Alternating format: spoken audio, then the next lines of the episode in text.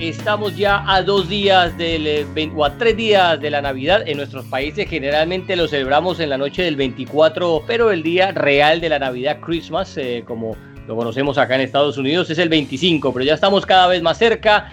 Eh, a una semanita también de que termine este fatídico, este negro, este grotesco y grosero 2020. Pero bueno, seguimos al pie del cañón, seguimos por lo menos con eh, trabajo, con salud, con ánimo, con buenas energías y, acompañándolos ustedes ¿no? en este final de año y en el que comenzará también tratando de entretenerlos con algo que creemos sabemos un poquito, que es hablar cháchara y hablar de fútbol. Don Juan Fernando Mora, ¿cómo le va, joven? A ver, eh, maestro, qué saludo especial, me alegra escucharlo, joven, aliviadito, ¿no? Los eh, problemas hay que hacerlos a un lado y hay que mirar hacia el frente, ¿no? Y pues sí, como bien dices, eh, viene como siempre una buena noticia que es la Navidad, que es tiempo de recogimiento, que es tiempo de reconciliación, ¿no? Para muchos y sobre todo pues en medio de este año tan atípico, pues se viven unas experiencias, se han vivido unas experiencias bastante disímiles, extrañas, pero bueno, eh, el ser humano es proclive a toda esta clase de, situaciones y este es un experimento más que tendremos que contar a nuestros nietos, bisnietos y tataranietos en algún futuro, ¿no? De un año tan, tan raro, tan lleno de tantas situaciones eh, complicadas, con el trabajo pues allí, eh, ahí, ¿no? Sobreaguando y el tema de la salud, pero bueno, lo importante es eso, que, que hay que la familia esté bien, que la, la, gente que, que, lo esté padeciendo, pues mm, habrá que enviarles un, un, mensaje de aliento, que no, las cosas nunca serán siempre malas, siempre hay una luz al final del túnel, no hay que perder la esperanza. Y pues, hombre, eh, eh, especialmente acompañar a, a, todos los que de una u otra manera hemos perdido un familiar este año por, por motivo del COVID o por otras situaciones, y que una época muy sentimental para que todos estemos muy juntos y, sigamos pensando para bien, ¿no, José? Sobre todo de recogimiento, porque con estos fríos que están haciendo por aquí en el sur de la Florida hay que recogerse y bastante. Yo y buena sábana. Vos tenés las siete tigres, ¿no? Vos, de Colombia te trajiste las siete tigres y es la que usas para, para, época navideña. y mi ruana también, me puse una ruana, me he puesto tres ponchos, me he puesto cuatro camisas térmicas. Sí, sí, sí. Pero con los huesitos, Mora. Eso es correcto, pero bueno, hay que, hay que cuidarse, maestro, porque no estamos en edades de sufrir neumonías ni cosas extrañas. Así que hay que, hay que mantener el pechito tranquilito. Y, de regalo navideños, ¿cómo va? ¿Ya, ya saliste del tema? ¿Ya fuiste...? Eh, claro, hoy en día, oye, usted, usted que la tecnología lo atropella, maestro. Hoy en día usted da dos clics y ya compra los regalos de toda la familia sin ningún problema. Pero, pero vos que ya saliste de eso? Pues yo soy de la vieja usanza de, tratar, salgo poco y más a una hora. Eh, me gusta salir y me gusta sorprender. Sé que hoy en día con el tema de las tarjetas de regalo de, los almacenes, pues sale uno del, sale uno del camino, ah, ¿no? Lo mejor. Pero es a mí que... no, a mí que no me ponga, si me van a regalar algo, que me den una tarjeta y yo me compro no, pero es que, el problema, José, el problema, José... la, la camisita de cuadros que, que, tu mamá te la compraba cuando tenías 15 años y que todavía cree que se te ve bien y entonces te compras esas camisitas, ¿no? De, de, cuadraditos y todo eso que parece un árbol navideño. No, a mí deme la tarjeta, hermano, si me van a dar algo y yo voy a ver qué compro. No, no sea desagradecido, que lo importante, lo importante es la intención. Ese es el tema de, de ustedes, los desagradecidos con los regalos que ponen a criticar el regalo.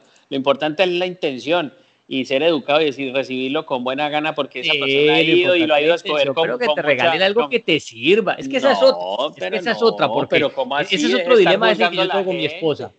Eh, pero yo digo, si yo voy a regalar algo, yo le voy a regalar algo a alguien que, que yo sé que le va a servir.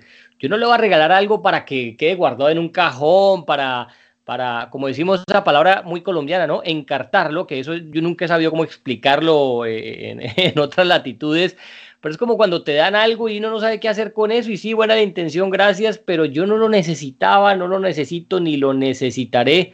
Entonces, no sé, yo soy más práctico en eso y digo, si le voy a regalar algo a alguien, le doy su tarjeta de regalo, cómprese lo que quiera, un libro, cómprese unas medias, cómprese una cartera, cómprese lo que dé la berraca gana. Y cuando a mí me van a regalar, yo sí en eso soy piqui, ¿sabes? Eh, yo a mi mamá le digo, vieja, no me, no me compré ropa, que yo la ropa me gusta mi estilo, de pronto no me va a gustar y esto y lo otro, entonces más bien eh, voy con ella o, o, no sé, una tarjeta de regalo. Creo que es lo más práctico. No sé, yo, yo, a mí me criaron de otra manera y yo siempre recibí con agrado absolutamente. Guarda las medias y las corbatas, ¿no? Hasta una caja de pañuelos he recibido. Eh, eh, es más, me pasó una muy curiosa que recibí una caja de tres pañuelos con dos pañuelos. Entonces, eso fue, eso ah, fue muy chistoso, una maravilla. Pero lo recibí con agrado, lo recibí con agrado y sobre todo porque valoré siempre la intención de la persona que, que me lo regalaba. O sea, no, yo, tuve una yo eso lo valoré y, y, entonces me enseñaron a, a, eso. Y obviamente, pues sí, por ahí soy de las personas que sale a comprar una camisa, de pronto gustará esta blusa, este pantalón. Entonces yo lo hago, ah, le dejo el recibo para que vaya y lo cambie a su gusto, pero pues la idea era, era esa. Es que vos como usas todavía pantalón de drill, entonces es fácil comprarte un regalo, porque uno sabe que, que Amora le regala su buen pantalón de drill y unas medias navideñas y con eso sale. Eh, a mí me pasó una vez con una tía pero un amigo secreto con, con mi familia y, y, pusieron que bueno, que el regalo tenía que ser no menos de 30 dólares y bueno, todo el mundo, yo di, compré mi buen regalo, me tocó mi papá creo ese día, o esa vez. Hermano, cuando me va saliendo una tía con, con, con unas cosas, un coso como un monedero para poner llaves, un cuadrado, una cosa toda grandota ahí, como si yo tuviera 60 años, hermano, y yo con eso todo encartado, yo haciéndole carita así de, de sonrisa, ¿no? Gracias, tía.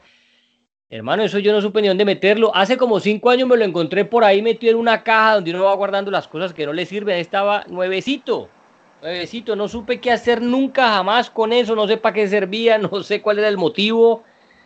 Y bueno, así fue el regalo de la tía, hermano. Puro regalo de tía. No, yo lo que sí, mejor lo que sí, lo que... las cosas que la gente necesite.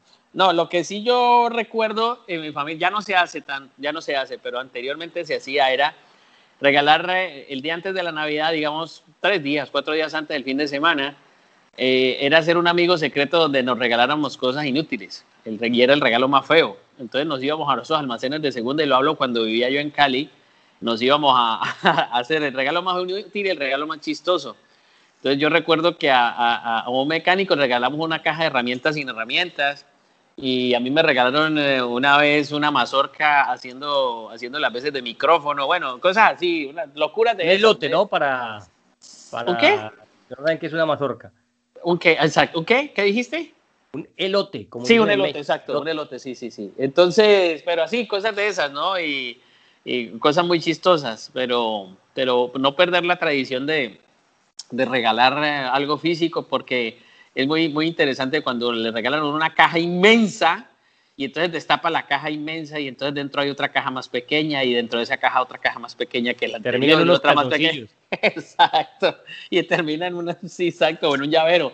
Y entonces, eh, bueno, eh, hay cosas divertidas de esas, pero yo sí valoro mucho. Pero anterior, pero obviamente uno de joven vivió con mayor intensidad la Navidad y ya cuando uno es padre, pues piensa más en los hijos más que en uno. Entonces, uno prácticamente no se regala nada, no quiere, yo no espero que me regalen nada, yo simplemente con, de, de, encontrar mi, la salud de mi familia, mi, mis hijas y todo lo demás, estoy totalmente premiado. El mío que tiene nomás cinco añitos recién cumplidos anda con el cuento ahora que, que él se va a quedar despierto para ver llegar a Santa con los renos y, saludarlo. Entonces, que papá, pero nosotros no tenemos chimenea, ¿por dónde va a entrar? No, qué problema, hermano. No, pues toca inventar ahí, maestro. Toca inventar. No, por la ventana que yo la dejara abierta, entonces, bueno. Ya el hombre y no le olvide la leche y las galletas. Hace un año no, entendía muy bien el cuento, ahora sí anda con, con, lo de Santa. Va a tocar traerte disfrazado, Mora, una. Eso. no, yo me he disfrazado. Para mis hijas siempre me disfracé. Para mis hijas siempre me disfracé de Santa entraba, entraba por la ventana. Recuerdo que a mi, hija, a mi hija menor se asustó y ella de verdad creyó que Santa era verdad, que yo no, o sea, que no era el, no era el papá, sino que era Santa. Y ella no, no yo me disfracé supremamente bien, hasta me maquillé, me acuerdo. Y me pusieron pues almohadas y todo eso fue una cosa de loco pero para mi niña chiquita y, que no estaba hoy tan chiquita y, ella estaba aterrada de, que Santa estuviera en la casa y no lo podía creer. Y de eso hay una foto muy bonita al respecto. Regalos. Y, y, lo más importante es poder pasarlo en familia, ¿no? Sobre todo porque vivimos en un país, Morita, de, de, de, mucha, de mucho inmigrante.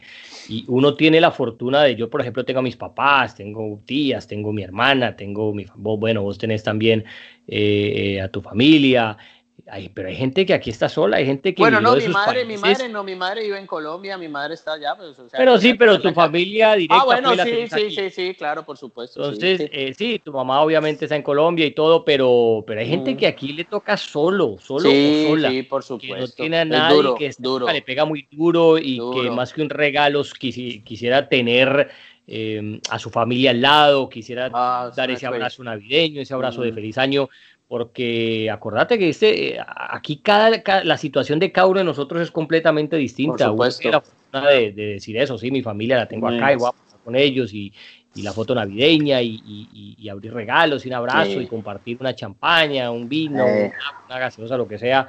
Eh, pero hay gente que no, y yo conozco muchísimos, y sobre todo cuando vivís en el norte con ese frío, con la nieve, que no ves el sol casi en esta época del año, eh, pega duro, pega, pega bastante duro y, para esa gente sí que le cuesta más estas, estas épocas. no, yo, yo tengo la, le tengo la historia de dos familias que a raíz del COVID perdieron, muy familias cercanas, que perdieron familiares. Uno de ellos recuerdo que se disfrazaba de Santa, entonces para su familia y, y sus nietos, no sé, van a extrañar mucho a Santa esta Navidad, entonces es duro. La verdad que la gente hay que, que, está viva, somos los que somos afortunados que hayamos pasado esa experiencia, pues simplemente hay que darle, pues los que sean creyentes, ¿no? Yo soy creyente normal, no soy fanático de la religión, pero creo en Dios y hay que darle gracias y simplemente seguir adelante porque es duro, es difícil y, más, en, más cuando se llegan estas etapas o estas etapas del calendario que son tan sentimentales porque el ser humano de este lado del mundo es muy sentimental con el tema de esta clase de fiestas, la Navidad, el Año Nuevo, y que siempre uno creció en familia.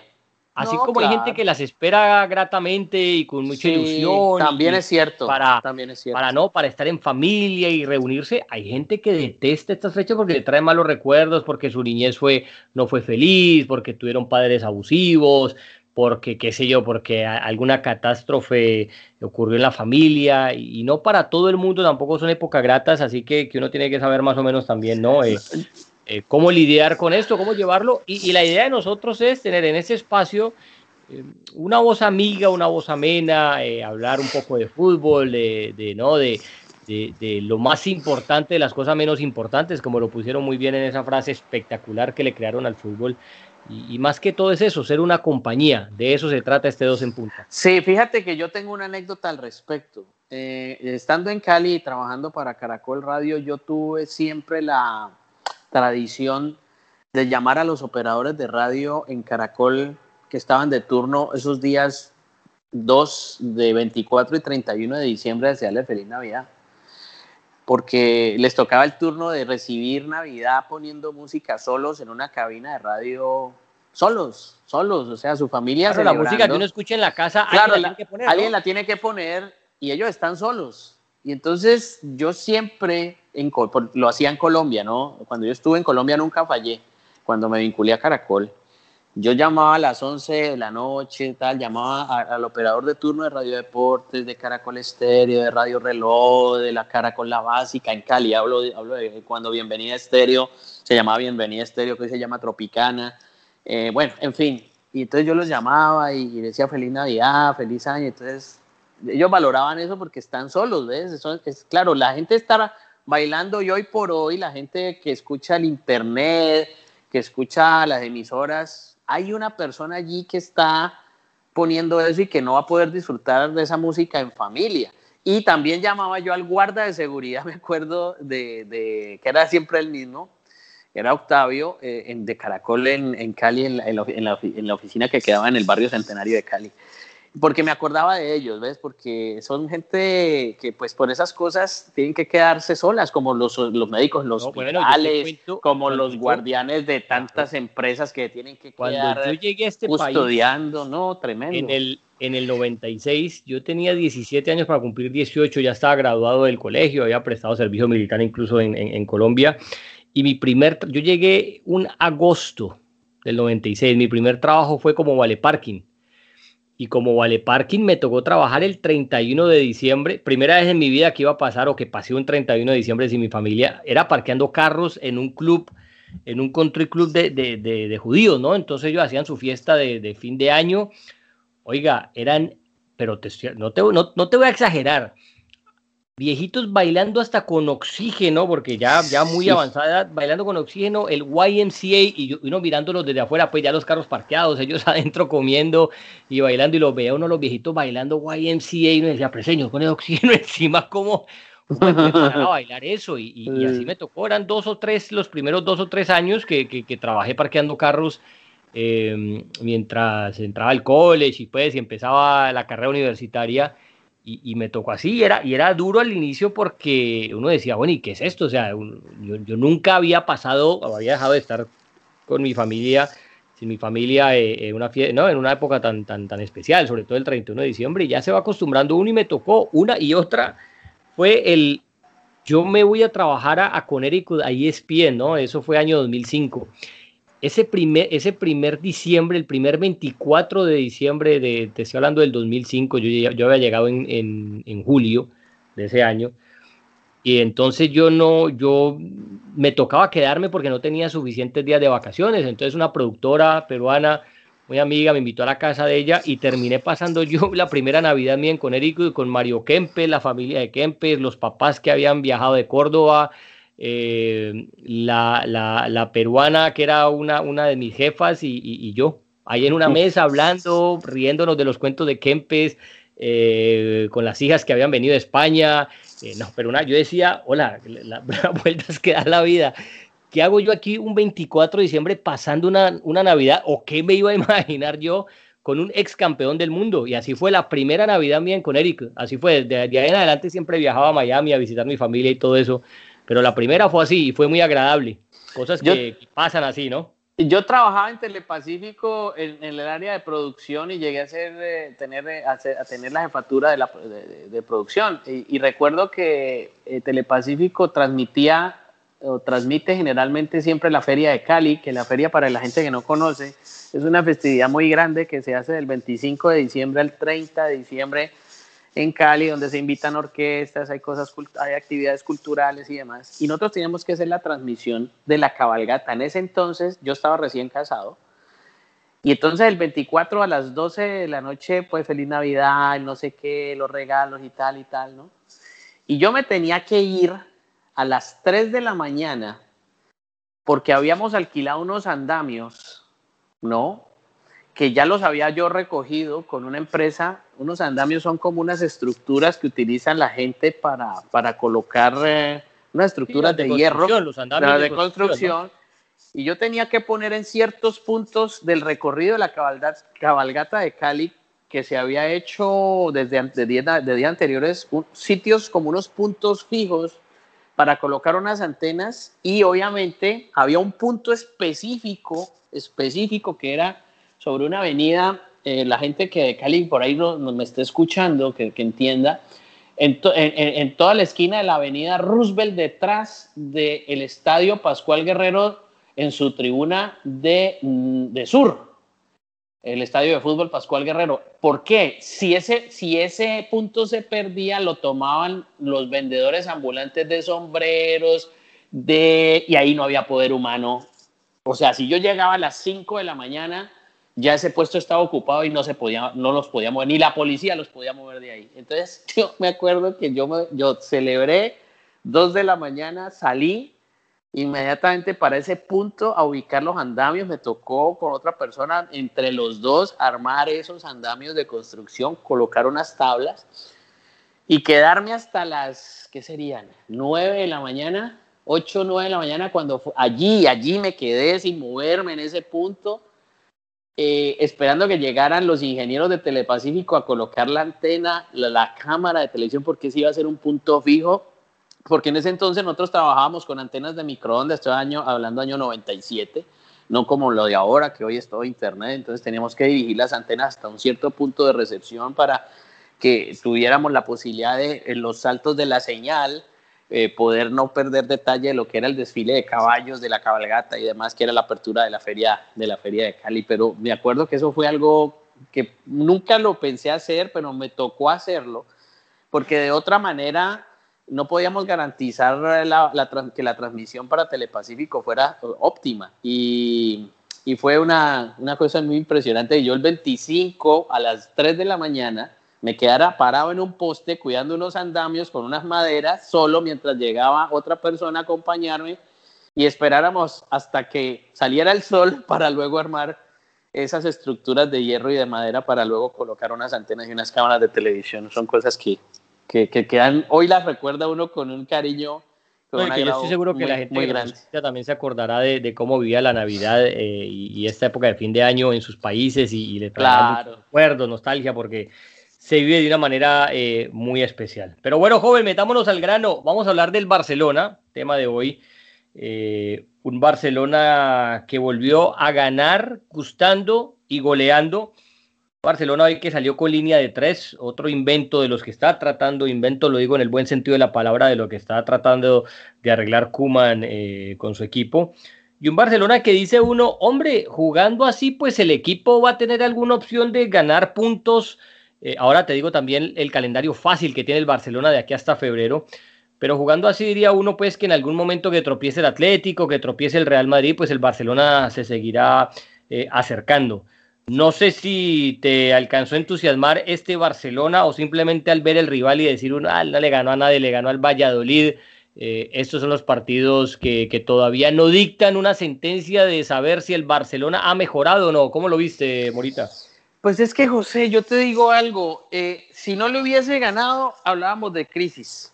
¿no? y que ese Barcelona no le sí, no, no le podía ganar al Bayern Múnich, ¿no? Porque o, sea, es que, ni, o, sea, que, que, porque el rival es de menor, es de menor cuantía, malo. Entonces no le ganó a nadie. Que también me parece que es una frase peyorativa y bastante. Yo rechazo eso, porque esos señores del Valladolid o del Eibar o cualquier equipo. Tienen familia también y cobran. Tienen familia, por supuesto, van y entrenan y trabajan y todo lo demás, que tienen jugadores por ahí que no son de la calidad técnica de los del Barcelona, pues eso no es culpa del Barcelona, pues. Pero obviamente yo lo que digo es, si no le hubiese ganado al Valladolid y si por ahí el Valladolid le hace, le hace un partidazo y le empata, lo que, entonces, no, este, ah, ahora, le, ahora le gana y entonces, no, pues, ah, y, y también escucho pues que están tirando pólvora y no, yo creo que todo tiene que ir con mesura. ¿no? Es correcto. Yo creo que tiene que ir por la calle y, tenemos que ir como por la calle del medio, porque como bien dice Simeón en la rueda de prensa de esta última fecha, vamos paso a paso. Ni el, Atlético de Madrid ha ganado la liga, ni el Barcelona está eliminado, ni Real Madrid está eliminado, y tampoco están descendidos algunos equipos de, la Liga Española. O sea que vamos a llevarlo. Que sí hay sensaciones interesantes. Ya vi ese muchacho Pedri, me parece muy importante. Y, allá iba, allá iba, y te quería preguntar eso. Y que, y que lo otro que te iba a decir, simplemente para que entres tú, yo digo que ya este Barcelona sobrevive sin Griezmann, sobrevive sin Dembélé y sobrevive sin Coutinho. Estamos hablando de, tres jugadores y de Ansu Fati. Estamos hablando de, por lo menos de esos tres últimos, que suman, ¿qué? 400 millones de euros entre ellos. O sea... entre, Coutinho, entre Coutinho y y Griezmann hay casi tres palos ahí. Bueno, ¿y, cuánto costó Dembélé? Sí, ahí sí, sí, casi 500 millones. Bueno, ahí estamos, aquí 400, 500 millones. Entonces, imagínate. Entonces, el señor trata de hacer lo que puede con su nómina. Y bueno, ahí va. Pero a eso, a eso quería ir. Hablaste del nombre o mencionaste a Pedri. Yo creo que si, si hay algo que al, hincha del Barcelona lo ha tenido preocupado estos últimos días es pensar en el futuro, porque presenta y dice, bueno, todavía está Messi, eh, todavía el equipo puede ahí pelear por liga, puede pelear algunas cositas, pero dice, bueno, y cuando no esté Messi y el futuro, ¿qué va a hacer de este equipo? ¿Se volverá el próximo Milan? Como lo dijo una vez Minguela, dijo, eh, la época después de Messi el al Barcelona le va a costar y seguramente se vuelve un Milan. Para los que no saben, eh, Milan es uno de los equipos más ganadores de Europa, de los más ganadores de Italia. Eh, ha tenido una última década, desde el último título que consiguiera, que fue el último que ganó un equipo distinto a la Juve, eh, no solamente el equipo no volvió a ganar nada, sino que no clasificaba ni siquiera Champions. O sea, al equipo le costaba meterse entre los cuatro primeros, a veces hasta llegar a la Europa League. Eh, después de la época de Kaká, que ganó ese balón de oro, ese equipo se vino abajo y, le costó mucho, le ha costado mucho. Hoy el líder, y es el único invicto de las cinco grandes de Europa, pero le ha costado muchísimo volver a estar en el sitial donde siempre ha estado, que todavía no lo está, pero por lo menos está punteando la, la Serie A. Entonces muchos le apuntaban a eso, ¿no? Del Barcelona, decir, bueno, ¿y el futuro qué? Pero cuando uno habla de Pedri, lo bien que está jugando, cuando uno habla eh, en una menor cuantía de Araujo, que lo viene haciendo bien, de, de Mingueza, eh, que parece también ir por buen camino y cuando mira uno al lado y sabe que Ansu Fati está también ahí, que simplemente no juega porque está lesionado, pero que Ansu Fati es un señor jugador de fútbol ya probado en el Barcelona y en la selección española, pues yo creo que el hincha culé dirá, bueno, futuro hay. ¿Cuál es el problema? Que tiene que haber una mano mágica, una buena mano que lo sepa guiar Morita, porque una mala mano se tira a estos jugadores. Sí, yo pienso que de todas maneras la confianza debilita el miedo.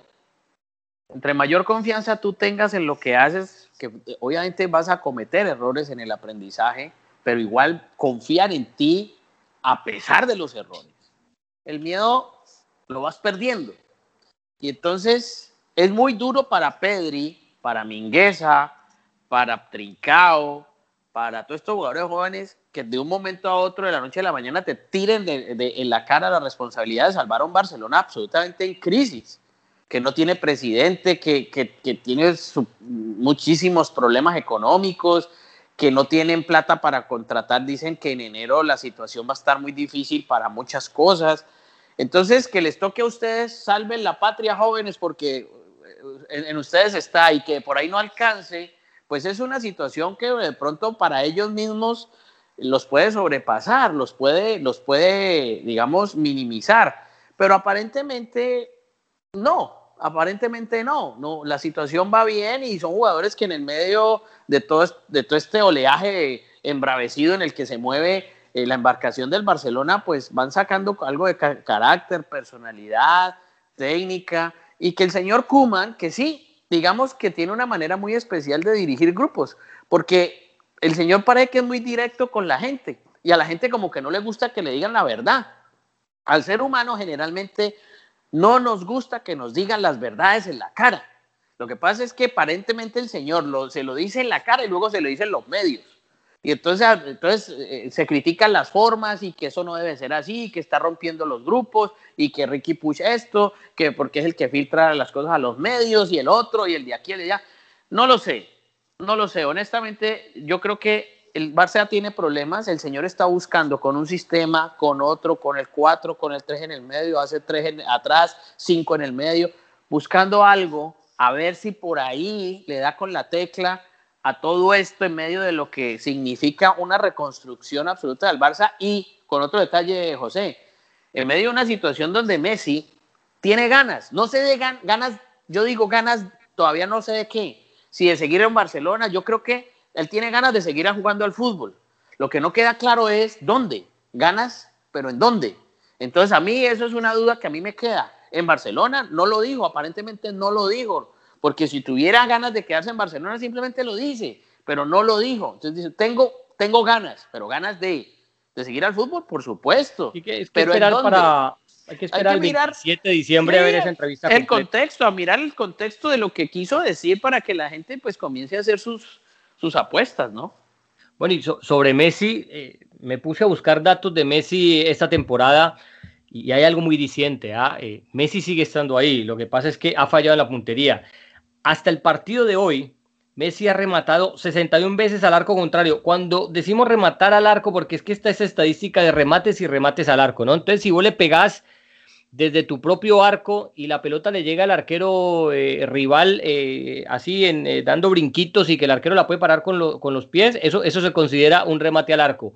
Pero si, si, vos estás ahí a boquejarro enfrente del portero y mandas un riendazo y la pelota, que, que, es, que, es, un mano a mano, claro, una jugada de gol y la terminas mandando por encima del travesaño, pues eso no te cuenta como remate al arco porque, porque no, es, no, no fue de, dentro de los tres palos. Entonces es como una ambigüedad ahí, ¿no? En eso de los remates, porque para mí eso es un remate al arco, para mí es un fallo que tenés porque simplemente no tuviste la puntería para, para, para, para anotar el gol.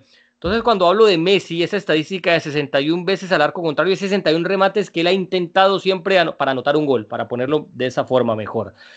Le, es casi el doble de disparos que el segundo, que es Benzema con 31. ¿ah? Estamos hablando de que Messi dobla, casi dobla el segundo en estadísticas en cuanto a remates al arco contrario. Lo que pasa es que esos remates antes, de esos 61, Messi ya tuviera por lo menos 15 goles en esta temporada, porque todo lo que remataba, o casi todo lo que remataba Messi con esa puntería eh, eh, infalible que tenía, era gol. Hoy, hoy es el contrario, Messi tiene que rematar 5, 6, 7 veces al arco para anotar uno porque le pega en el palo, porque el arquero la saca, porque la curvita esa que le metía el zurdazo antes que se metía bien ceñida al palo ya pasa por afuera del palo. Entonces lo de Messi no es falta de motivación, porque no puede decir un hombre que un jugador que ha rematado 61 veces al arco, ¿en cuántos partidos que ha jugado el Barcelona? que son? 15, eh, 14. Eh, hombre, pues Messi sigue estando ahí. Eso yo, yo, para mí es inconcebible que uno pueda hablar de que el jugador no tiene motivación cuando ha hecho semejante cantidad de remates al arco. Lo que pasa es que la puntería no está y es entendible porque los años entran, porque la finura no es lo mismo, nos pasa a todos en cualquier actividad eh, en la vida. Y eso obviamente al uno estar esperando siempre que Messi sea el monstruo que es, que Messi siempre sea el que anota tres y cuatro goles por partido, pues cuando no los anota uno dice, no, no algo pasa y algo pasa en verdad, eh, porque no es el mismo Messi. Pero cuando ven los números ya, los fríos números que, que no, que, no, que no tienen ninguna subjetividad, que son simplemente números que te dicen a ciencia cierta lo que ocurre con un jugador, pues se da cuenta uno que Messi sigue estando ahí, simplemente que la puntería es la que ha fallado o la que ha dejado de estar. Eh, yo de todas maneras creo que me voy a coger a lo de siempre, ¿no? El fútbol es la representación de la batalla. Es los equipos a diario libran propias e internas luchas.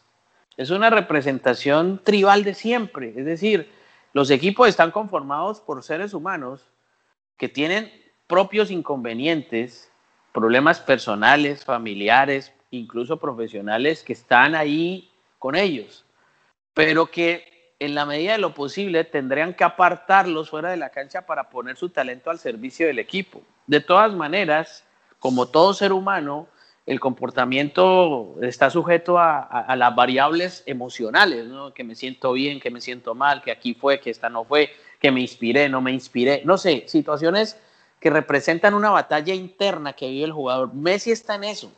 Messi es un jugador que, que como cualquiera, que ha estado a un nivel tan elevado en los últimos 15 años, donde prácticamente ha sido perfecto y que se le exige que el éxito sea, eh, eh, sea permanente y eso es imposible pues claro, cuando cae, entonces es, es, es, una noticia pues de marca mayor, entonces ya no le pega como antes, ya no anota como antes, ya no elude como antes, ¿qué pasará? No, es un ser humano, es un hombre que está viviendo una batalla propia de, de volver a, a sentir que pertenece a algo porque sintió que tal vez no estaba ya perteneciendo a algo. ¿no? Que creyó que la situación lo estaba sobrepasando y que mandó ese burofax y dijo, yo aquí ya no me aguanto más esto, no, no, no pertenezco más aquí, no me siento bien, eh, no sé, estoy ahogado, no más, esta, esta situación me sobrepasa. Bueno, eso es, eso es lo que ocurre. Ahora, ¿qué es lo que está haciendo? Está dándole la bendición a Pedri, para que a partir de su tutela jugadores como él, como Trincao, como el propio Ansu Fati puedan crecer de la mano de, este, este, señor.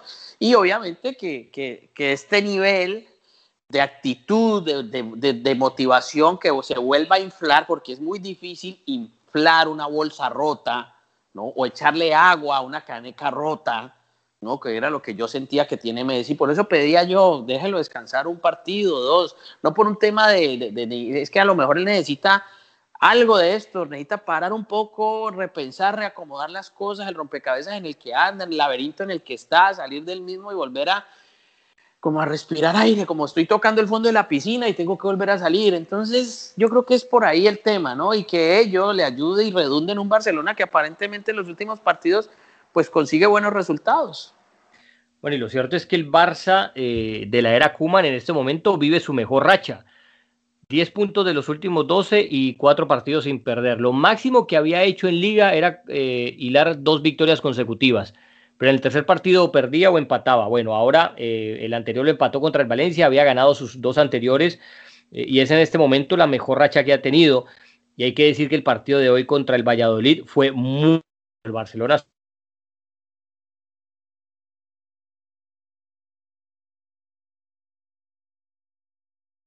puse a buscar partidos, a recordar em, partidos buenos que haya tenido este Barcelona de Kuman y no son uno ni dos los buenos partidos que ha tenido este Barcelona con la era Kuman, porque uno no puede ser injusto. A ver, uno cuando el equipo juega mal y cuando Kuman se equivoca, uno tiene que decir, Kuman se equivocó, el técnico está culpando solamente viendo fantasmas de puertas hacia afuera, pero de puertas hacia adentro y poca autocrítica, y eso está, está bien, lo hemos mencionado. Pero yo recuerdo también partidos, por ejemplo, como los dos primeros, el 4 a 0 contra el Villarreal, la victoria contra el Celta en Balaídos, fueron muy buenos partidos. La victoria, el 2 a 0 contra la Juve en Turín en Champions, fue muy buen partido también del Barcelona, dominó a la Juve de pe a pa.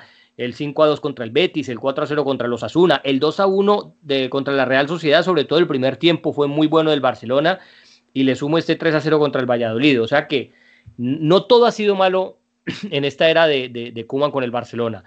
Ha habido momentos de flaqueza, ha habido partidos muy malos como el de la Juve también, que perdió el liderato del grupo en, Champions, el 3 a 0, pero ha tenido partidos buenos. Y si el Barcelona se acoge a su buena memoria y repite partidos como estos mencionados, ojo con el próximo calendario que te voy a dar de los partidos que tiene el Barcelona Mora, porque si el, si el Barcelona saca adelante estos partidos, se mete de lleno en la pelea. Mira lo que tiene de aquí hasta febrero.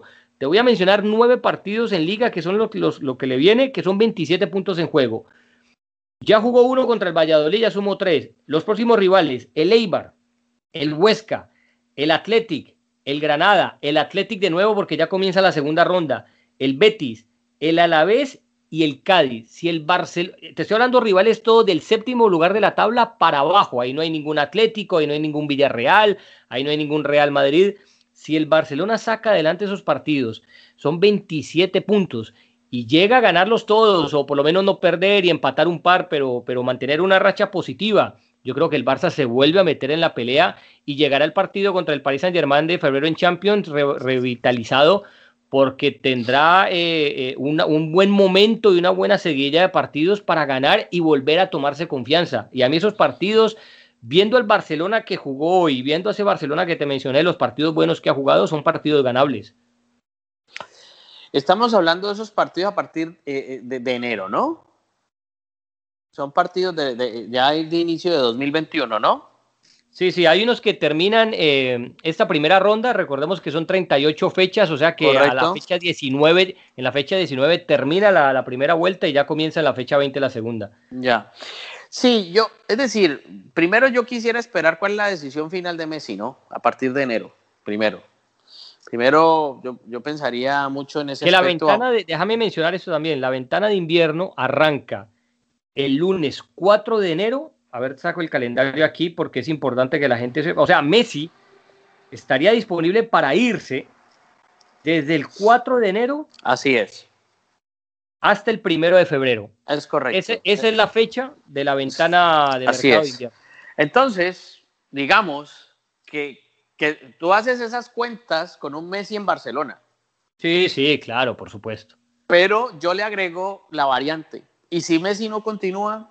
¿Y si Messi por ahí decide que tiene ganas, pero que esas ganas no son las de eh, quedarse en Barcelona, sino de buscar otros aires?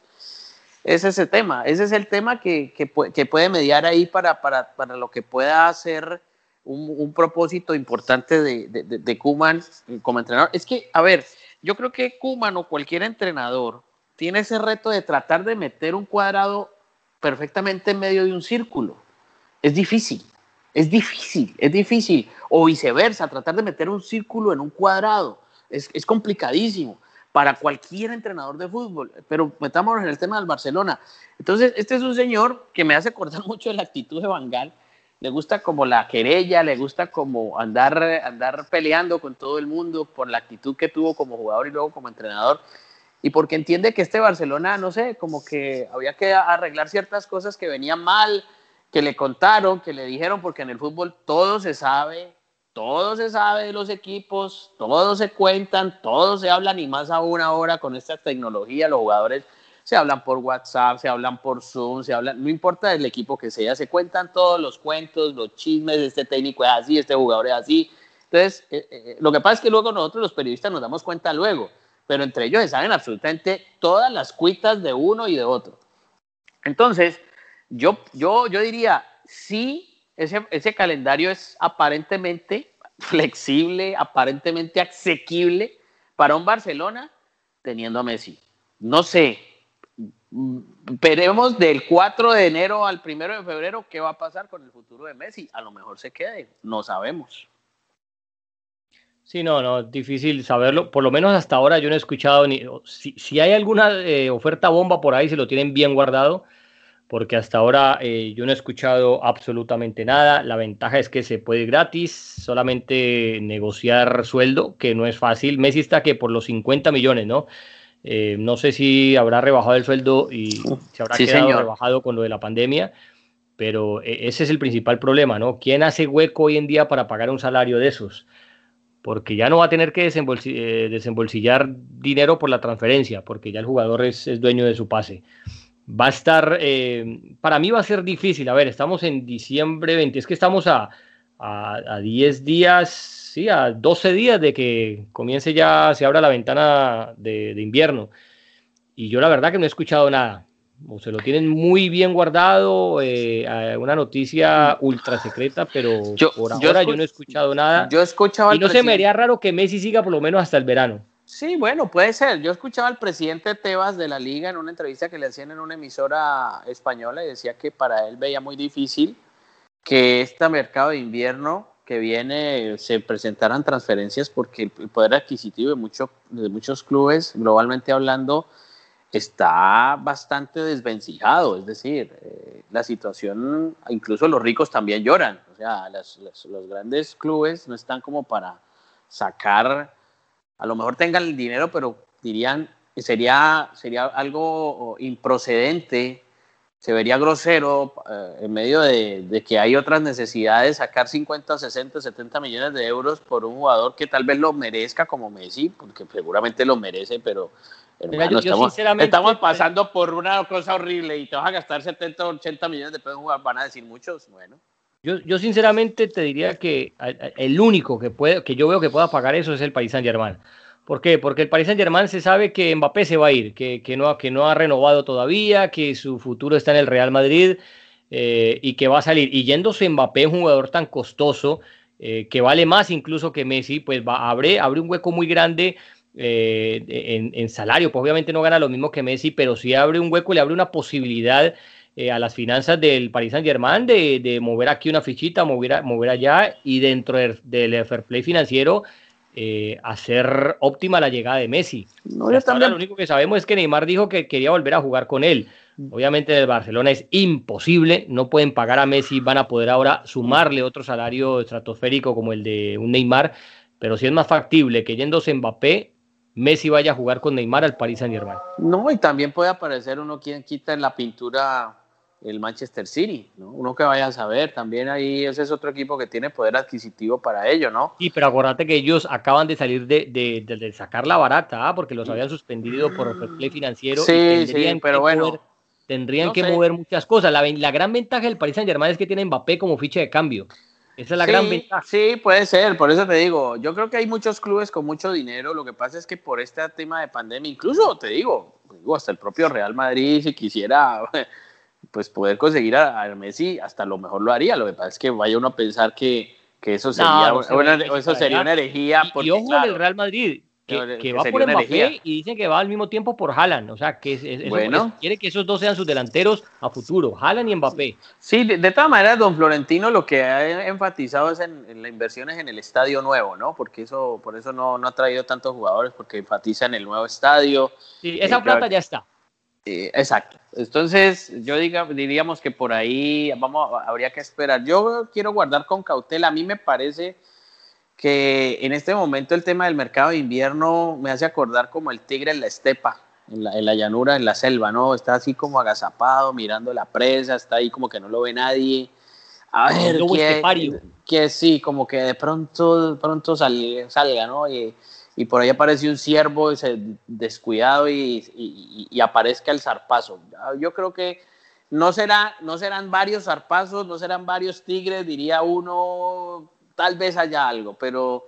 Pero a mí me cuesta creer que Messi vaya a dejar tirado al Barcelona a mitad de temporada. En, en, el verano es otro cantar, es otro cuento. Pero ahora, no sé, no se me hace muy Messi. No, pues no sé, pues ya con lo del Burofax, Sí, pero eso fue en el verano, eso fue No, no, no, no, pero no fue no solo en el verano, digamos que era por un tema ya de que estaba harto de, de, todo lo que había pasado anteriormente, con la Roma, con el Liverpool, con la Liga, que con Valverde, que con el otro, que no se encendió con Setién, que esto, que llegó el otro, y, y llegó este señor, este sheriff holandés, eh, tumbando las puertas y entonces eh, y, llegó sí uno hay un nuevo sheriff en el pueblo y esto y aquí se hace lo que yo diga y me entiende entonces ah, no sé vamos a esperar yo quiero simplemente esperar el, desarrollo de los acontecimientos a ver qué ocurre bueno, joven, yo creo pues que con eso tocamos el tema eh, importante del día, ¿no? El Barcelona volvió a ganar. el arbitraje español sí es una cosa de locos, ¿no, joven? ¿La qué, perdón? El arbitraje español, ¿no? Ah, bueno. No, eso ya, ya sabe, es que ya, a ver, ya es un cuento mal contado, ya sabemos lo que ocurre. Yo me mantengo, lo dije en estos días en el locker room, eh, el, problema es una guerra de egos que tiene, es que eh, parece que, que, si alguno admitiera un error, es como un error que le va a quedar de por vida, es como si entre ellos tuvieran, ¿no? Ese... Em, ¿cuál sería la palabra? Como que mantuvieran un código secreto de, de, a ver cuál es el que se equivoca menos o, o, a cuál, es el que van a poner más en los partidos más importantes. Eh, porque, hombre, es ver el error que todo el mundo ve, pero ellos no. ¿Por qué? Por el miedo al, decir me equivoqué, por esa guerra de egos. Es que y eso no es de ahora, eso antes del bar existía, era como una guerra de egos en, el que, que, los omnubila, ¿no? Que, los hace como que, como que estar en otro lado del planeta. No, yo creo que también es un tema de autoridad.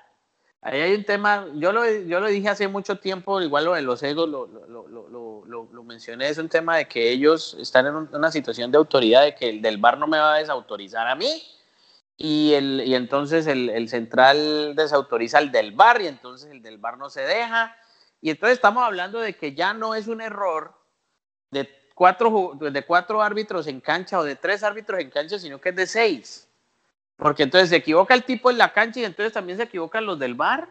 Entonces, en lugar de, darle transparencia al juego, ¿no? Que era con lo que se, buscaba con este, con, este, con este aparato, que el aparato no se equivoca. Es que entendamos esto. La tecnología no se equivoca, muestra lo que es. Es una repetición con otros ángulos, con otras cámaras, con otra velocidad, con, con diferentes puntos de vista. Es la interpretación humana. El Señor dice, eso fue penal, como ese penal que, les, que, le, que le, dieron al Granada, eh, eh, que, que es una, es una locura de penal, eso, eso no existe sino en la cabeza de ese señor José Sánchez, como han ocurrido otras, como el regalo, el regalo que le dan al Atlético de Madrid, como ese penal que no le sancionan a Ramos, porque eso es mano aquí en Cafarnaún. Pero entonces, si no aplicamos como, son la, como es la regla, entonces simplemente quiten el bar no apliquen más, no molesten más con eso, les quedó grande, son incapaces, son, eh, no tienen nivel para manejar y, había, y, y, y, a sabiendas pues de que se van a estar peleando entre ellos, pues, o sea, que no, que yo no te hago caso, que sí, que te sugiero, no, no me sugieras, no, que esto, que lo otro, no. Otro, problema del VAR es que eh, yo creo que lo del VAR algún momento van a tener que hacer jueces del VAR solamente, porque el que es árbitro principal de un partido hoy mañana es árbitro del bar. Entonces, ese que está en el bar eh, le da miedo corregir al que, al que es el árbitro principal en ese momento o, hacerle indicaciones de pronto que no le van a gustar porque mañana se revierte la situación y el otro está en el bar y, el que estaba en el bar está pitando en cancha. Entonces le, tiene miedo a alguna retaliación, eh, si es que, no sé, si es que lo hizo quedar mal porque le hizo ver algo desde el bar que no había cobrado. Y así, a eso me refiero a los egos, y eso es muy del arbitraje. Pero, entonces, José. Empezando por la cabeza, de verdad que eso eh, no es tanto el problema del, bendito bar, no es el bar en sí la tecnología. Pero, entonces, es cambiarle el chip, es cambiarle la mentalidad al árbitro, al árbitro español. No, yo, entonces, como están las cosas, vamos a tener que sugerir psicólogos de parejas para, para arreglar matrimonios, ¿no? Que, cuando, cuando, cuando los matrimonios están en crisis, hay que ir a donde los psicólogos, y hay unos psicólogos que resulta que, están, que se han divorciado hasta tres veces y pretenden arreglar el matrimonio a gente que está complicada.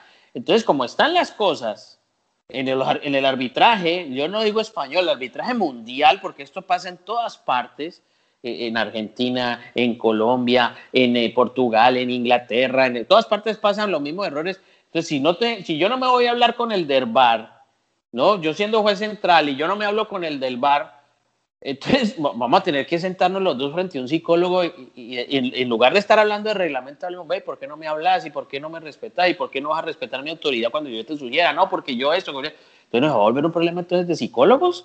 De que vamos a tener que reunir. No.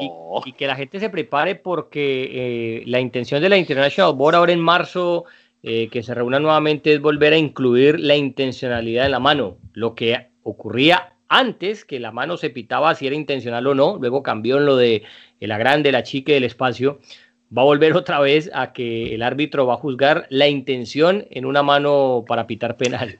Mira, yo creo que si a nosotros nos cuesta, que vimos de esto, nos cuesta, mantener, mantenernos al día en, las modificaciones del reglamento, porque no es que cambie el reglamento, es simplemente que, le agregan, le agregan eh, em, le agregan eh, unos aditamentos, ¿no? Se los quitan y vuelven se los ponen.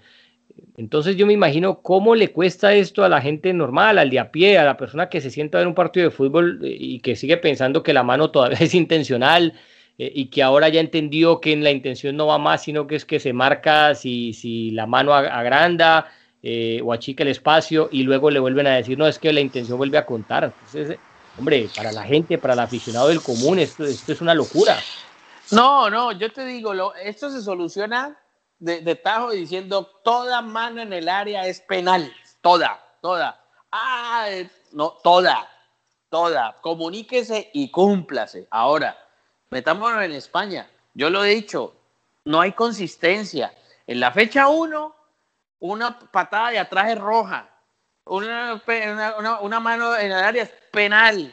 La fecha 14, no sé, y definiendo descenso en la fecha 38, donde se define el descenso, donde se define título, título de liga, donde se definen clasificados a Europa o Europa League, ¿qué irá a pasar con estos mismos árbitros? Que a, los cuales muchos de ellos no los sancionan, no los, no los apartan algunos días para traer gente nueva, gente más preparada. Algunos hablan de presiones, de que no, de que, de que yo escucho, yo, ahí hay un árbitro que yo escucho que se llama Iturralde, es que no me acuerdo el apellido. Claro, no. Iturralde, González. Eso, ahora es que me dice que, que hay árbitros que entre ellos no se hablan. Que entre ellos no se hablan. ¿Eso qué es? Eso, a ver, José, nosotros dos podemos tener diferencias de conceptos. ¿Me entiendes? Pero cuando vamos a tener que sacar un proyecto adelante, nosotros no tenemos que ser amigos en un partido, pero tú tienes que narrar y yo tengo que comentar y el partido que sale tiene que salir lo mejor posible. Y eso nos pasa en muchas empresas. Nuestro compañero de trabajo, el, del escritorio, el que está al frente del escritorio, a lo mejor no nos caemos bien porque eso es normal. Pero la empresa necesita, necesita dar resultados y hay que trabajar y tirar para el mismo objetivo. No, no tenemos que ser amigos, pero hermano, vamos a trabajar juntos mancomunadamente para sacar esto adelante, pero que no se hablen. Entonces ya no es un tema reglamentario, ya no es un tema de preparación o de ineptitud, sino que es un tema que hay que tratarlo con un psicólogo de parejas, pues. No, tampoco. Pues bueno, ya sabemos que el tema del arbitraje en España es un tema complejo, es un, yo me mantengo, es un tema de egos, es un tema de, yo no me equivoco, de yo soy perfecto, de no aceptar errores, pero es un tema viejo y, un tema aburridor también. Y el Real Madrid bien, ¿no? Eh, desearle... Ahí va mejorando, ¿no? ¿Perdón? Y el Real Madrid mejorando, ¿no? Sí, sí, el Real Madrid ahí lo dejamos para otro, otro día, otro tema, eh, eh, hablar del Real Madrid, porque sí, viene jugando muy bien. Desde que Cross, Modric y Casemiro volvieron a ser lo que eran, levantaron el equipo y mientras ellos, estos tres, jueguen mejor, aún mejor juega Benzema. Pero lo dejamos para hablar eh, entonces la próxima semana. La gente desearle una feliz Navidad, que la pase muy bien con sus seres queridos, que los que no lo tienen cerca, pues por lo menos eh, se llenen de recuerdos, de, una llamada telefónica para comunicarse con ellos y, les y aquí les dejamos este podcast, ¿no? Para que les sirva de compañía. Y se entretengan eh, un rato. El Barcelona goleó, el Real Madrid anda bien y el Atlético sigue todavía imparable parable, no jugando tan bien, pero bueno, sigue consiguiendo los puntos que necesita. Morita, nos vamos despidiendo entonces, queda uno más que haremos la próxima semana ya para despedir el año, este fatídico 2020, joven. Sí, por supuesto, mi querido José. Eh, simplemente pues desearles a todos muchas bendiciones, el agradecimiento por la compañía, perdonen lo malo, Eh, podremos estar de acuerdo o no, o que estén de acuerdo o no con los conceptos de nosotros, está perfecto, se reciben muy bien las críticas, con respeto además, ¿no? Que se hagan, eh, se les agradece el feedback, eh, el hecho de que por ahí nos, nos, nos valoren el trabajo, ¿no? Y, y obviamente lo hacemos con, con, el mayor cariño, el mayor deseo de entregarles a todos eh, conceptos auténticos, nada más. Simplemente creo que desprovistos de cualquier carga eh, emocionalmente tirando hacia uno u otro equipo, ¿no? Yo no soy hincha del Barcelona ni del Real Madrid, no me interesa hacerlo, creo que José tampoco. Nuestros amores futbolísticos están muy lejos de Europa. Eh, si, si, si, nos quieren preguntar. Entonces simplemente son opiniones nada más y, y, y no, si, mi, si mi objetividad, con, o sea, si mi opinión coincide con la de cualquiera, pues no me convierte en una persona objetiva, simplemente que bueno, coincidió, genial, y si no coincide, pues no. Y ya a partir de ahí, pues yo creo que todo tiene que morir y, no tiene por qué existir nada más que eso, porque hay gente que se quema pues a partir de eso y, bueno, se, se, encienden llamas que porque uno esto y lo otro. No, no, no, a mí no, personalmente no me interesa y creo que a José tampoco. Así que agradecerle la compañía, que el, que el niño Dios o Santa Claus o en el que crean les, les traiga sobre todo salud y bienestar, porque uno sin salud y bienestar no puede hacer absolutamente nada. Y, y mucha prosperidad para todas las familias, bendiciones, que esta Navidad que ha sido bien atípica en todo, que se cuiden, ¿no? Que se alejen. entre, más, entre más alejados, más cercanos estamos, de verdad se los digo. Es una frase bien complicada de entender, pero creo que entre más alejados estemos, estamos más cerca de nuestros seres queridos. Y ellos lo van a tener que entender por lo menos en este, este año. Esto no va a durar para siempre y, y a partir de ahí yo creo que podemos mm, construir cosas eh, mucho mejores eh, pensando con positivismo y con, con, mucha, con mucha alegría, todo, con, con mucho entusiasmo. Así que José, mil gracias para ti, para tu familia. Eh, me, me, alegra mucho que te hayas mejorado y a todos, a todos tus familiares, pues una, una feliz Navidad y un próspero 2021. Bueno, señores, ya saben que nos pueden encontrar en todas las plataformas, eh, nos pueden buscar eh, en iTunes, en Spotify, estamos también en TuneIn, en todo lado estamos eh, para la plataforma que usted utilice, que la que se sienta, la, que, la que tenga como el recurso más fácil de usar en su teléfono, ahí estamos. Y una feliz Navidad a todos. Eh, me uno a ese saludo fraternal de Juan Fernando Mora. Esperemos que la pasen muy bien, que les traigan muchos regalos y que disfruten, ¿no? Que disfruten, que la pasen bien. Nos reencontramos en el último podcast de este 2020 que será la próxima semana. Así que hasta entonces, esto fue Dos en Punta. Chao, chao. Chao, Lin.